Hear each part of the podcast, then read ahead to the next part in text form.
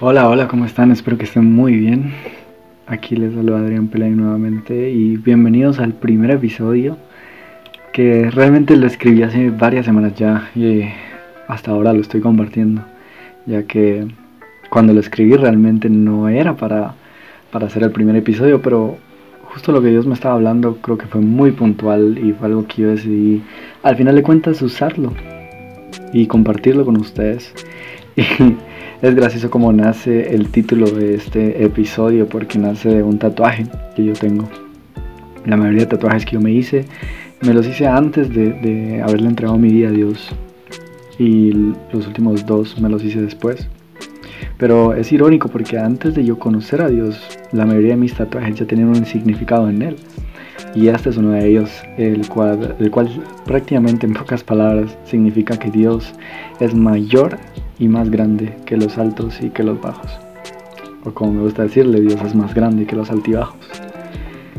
Y cuando yo me lo hice realmente no tenía un significado como tal más que ese, hasta que se hizo presente en mi vida, se convirtió en una vivencia y se convirtió en algo que tomó mucho más sentido.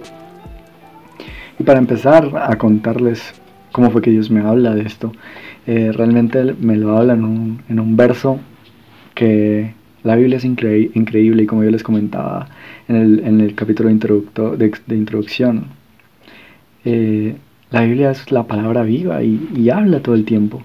Y este verso lo había leído una y otra vez y siempre me había enfocado en lo siguiente y, y se los voy a leer. Eh, dice lo siguiente, en esos días llegó Jesús desde Nazaret, de Galilea, y fue bautizado por Juan en el Jordán. Enseguida, al subir del agua, Jesús vio que el cielo se abría y que el Espíritu bajaba sobre él como una paloma. O sea, Jesús tuvo esa visión. También se oyó una voz del cielo que decía, tú eres mi Hijo amado y estoy muy complacido contigo. Y en este, en este verso, pues Dios siempre me hablaba en esa, en esa afirmación que hace sobre Jesús y le dice tres cosas. Primero, le dice su identidad, quién es Él, es su Hijo. Segundo, que lo ama su hijo amado. Y tercero, le dice que está complacido con él, que está orgulloso de él, que encuentra gozo en él. Y para mí es una afirmación increíble de un padre o un hijo. Pero luego sigo leyendo y lo que me habla es lo siguiente, y dice, enseguida el Espíritu lo impulsó a ir al desierto. Y allí fue tentado por Satanás durante 40 días. Estaba entre las fieras y los ángeles le servían. ¿Se imaginan eso? Y pues esa afirmación de Dios sobre Jesús, esa visión de, Jesús viendo el Espíritu Santo descender sobre él, para mí es un momento alto, es un momento de verdad glorioso para Jesús. Y él es increíble porque Jesús ni siquiera había iniciado su ministerio hasta este momento. Lo único que había hecho él era obedecer a Dios en bautizarse por Juan el Jordán no había sanado a nadie, no había predicado todavía el Evangelio como tal, no había liberado a personas de espíritus, no había multiplicado panes ni peces, no había hecho nada de eso, no había calmado tormentas, absolutamente nada más que obedecer. Y Dios se complacía en él porque él había vivido una vida junto con él. Jesús desde que era un niño tenía esa relación con Dios. Y, pues llega el primer momento alto que se registra en la Biblia acerca de Jesús. Pero enseguida, incluso así dice el verso 12, enseguida el Espíritu lo impulsó a ir al desierto. Hay bajos en nuestra vida que tenemos que pasar para que nos hagan más fuertes. Y allí fue tentado por Satanás durante 40 días. ¿Se imaginan ser tentado por el mismo Satanás 40 días seguidos? Dice que estaba entre las fieras. Y creo que muchas veces en nuestra vida y en mi vida yo me he identificado con esto, en que pasa un momento alto y luego viene algo malo. Luego viene una prueba, luego viene algo que me toca batallar. Incluso me he dado cuenta que cuando he tenido un éxito, y puede que yo esté orgulloso de eso, luego incluso he caído en pecado después de tener un momento alto en mi vida. La Biblia dice que ante el orgullo viene el pecado. Y es increíble cómo eso puede ser tan cierto, tan certero. Lo otro que me hablaba este momento es la forma en que Jesús es tentado en el desierto y lo tientan con su identidad. Satanás le dice, si tú eres el Hijo de Dios, haz que estas rocas se conviertan en pan.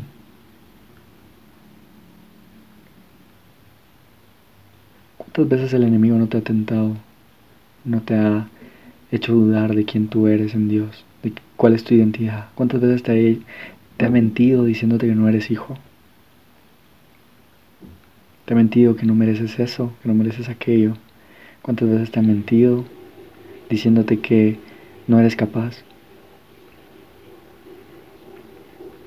Pero también Jesús es tentado en la carne y le dice, o sea, imagínense, Jesús estuvo 40 días en el desierto ayunando, no había comido.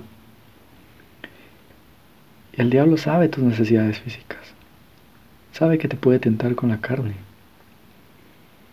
Él le dice a Jesús, sabiendo que Jesús tenía hambre, porque la Biblia narra que Jesús tenía hambre, lo tienta a que convierta las rocas en pan para comer. Muchas veces el enemigo quiere que tú desvíes tu mirada de lo eterno y que la centres en lo momentáneo. Porque no está, no, no está mal comer para Jesús en este momento, en este contexto. Hay muchas cosas en la tierra, en el mundo que no están mal. Pero hay veces que el enemigo usa esas cosas que aparentemente son buenas para desviar tu mirada de lo eterno, porque Jesús estaba ayunando 40 días para poder empezar su ministerio, para poder mantenerse puro y empezar a hacer todo lo que tenía que hacer después. Y si él hubiera caído ante la tentación de comer y desviarse de, ese tiempo de ayuno donde estaba dedicándose a, comunicarse con Dios, a crecer espiritualmente, tal vez él no hubiera soportado muchas cosas que venían después. También el, el diablo lo tienta con su propósito y le dice, le muestra reinos del mundo y le dice, si tú te arrodillas delante de mí, todo esto será tuyo. El diablo también quiere jugar con tu propósito y, y tratar de volver a quitar tu mirada de lo eterno y dártelo en lo momentáneo. Y él va a pretender darte caminos fáciles en los momentos bajos de tu vida. Siempre van a haber pruebas, mentiras, y confusiones.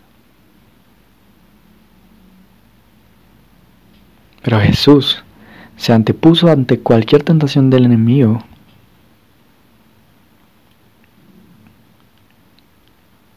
Y con todo lo que él sabía, la palabra, incluso él mismo lo dijo, que no solo de pan vivía el hombre, sino de toda palabra que salía de la boca de Dios. Él supo usar su conocimiento en la palabra de Dios, su relación con Dios. Él conocía a Dios y por ende conocía su palabra. Y supo usar eso para enfrentar ese momento bajo de su vida, donde estaba débil físicamente, pero su espíritu estaba fuerte. Y logró perseverar en ese momento y pasar esa prueba. Pues mientras yo leía todo esto, Dios me hablaba de cómo vivimos esas temporadas de altos y de bajos. Como les comentaba hace un momento, muchas veces van seguidas de las otras. Y es muy raro porque no siempre hay temporadas buenas una tras otra, sino muchas veces los problemas se te juntan, sentís que no te va bien en tu familia, tu familia se está peleando todo el tiempo, si tienes pareja tal vez estás peleando con tu pareja muy seguido, con tus amigos empezás a tener problemas, comenzás a tener problemas financieros, encima te enfermas, vas por la calle, te orina un perro, y empiezan a pasar muchas cosas en tu vida que te frustran.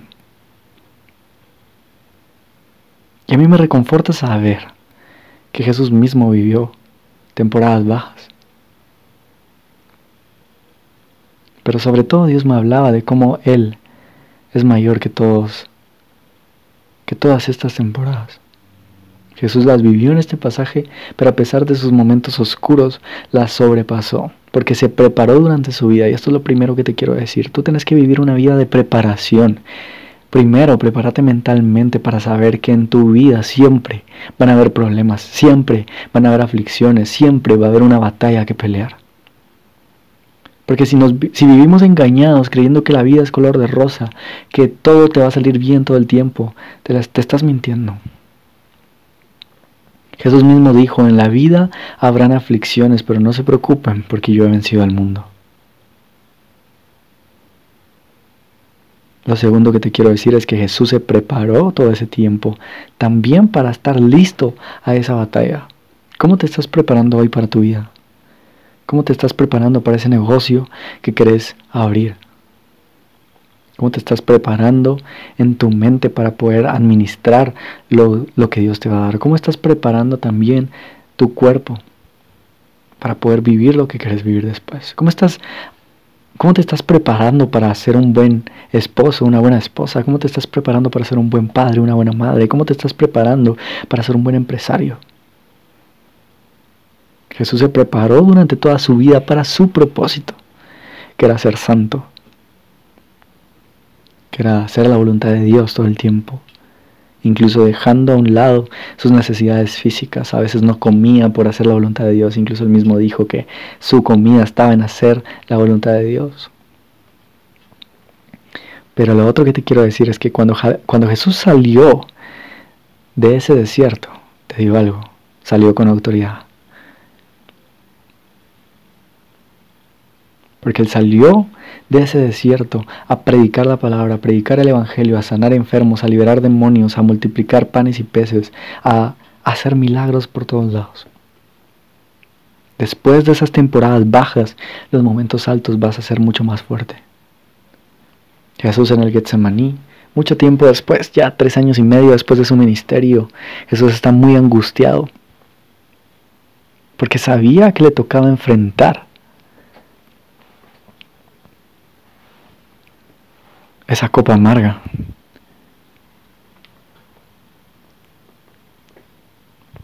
Ahorita hemos estado hablando de qué actitud estás teniendo en los momentos bajos. Primero, ¿estás preparado para esos momentos bajos? Pero ahora, ¿qué actitud estás teniendo en este momento bajo de tu vida? Jesús está en un momento bajo antes de ser arrestado y está muy preocupado. Y algo que me encanta es de que él no tiene miedo de venir y decirle a sus discípulos, estoy muy angustiado. Y muchas veces nosotros en los momentos bajos de nuestra vida no queremos ni decirle a nadie cómo nos sentimos. Yo era esa persona que no le gustaba contarle a nadie mis problemas. Pero Jesús mismo, incluso un capítulo antes de que esto pase en el Getsemaní, la Biblia narra que Jesús ya tenía todo bajo su autoridad y lo que él hizo o sea, teniendo, este es otro momento alto, Jesús ya todo está bajo su autoridad y lo que él hizo fue quitarse la ropa, ceñirse una, una toalla y lavarle la, los pies a sus discípulos. Pero tiempo después pasa un momento bajo enseguida después, un momento de angustia, donde tuvo que orar y velar para poder quitarse esa angustia, esa aflicción y oró a Dios. Y está bien ser transparente tanto con tus amigos como Jesús lo hizo, como con Dios. ¿Te imaginas a Jesús diciéndole, Señor, si es posible que yo no tenga que hacer esto, quítalo de, mi camino? Pero si es tu voluntad, que se haga la tuya y no la mía. Qué increíble.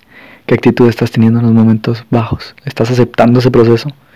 Hay muchas veces donde es bueno abrazarte del dolor porque es lo que te forma, es lo que te hace más fuerte, es lo que te va a ayudar también a que puedas apoyar a otros a pasar ese dolor en algún momento futuro.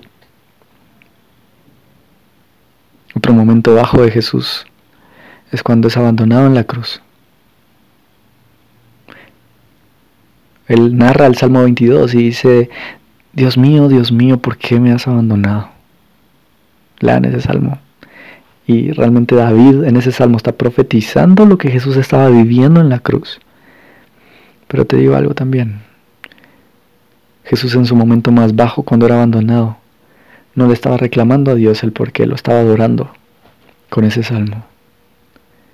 Y Dios usó ese momento porque Jesús tuvo que ser abandonado en la cruz para poder ser cargado con todo nuestro pecado. Y a través de eso salvó a la humanidad. Y a través de ese sacrificio Dios lo exaltó, usó ese momento tan bajo de Jesús para exaltarlo ahora por el nombre sobre todo nombre. el Rey de Reyes y Señor de Señores. Podemos creer que a pesar de todo mal momento que estemos viviendo, Dios siempre tiene un plan mejor. Porque Dios es más grande que los altos y que los bajos. Selah.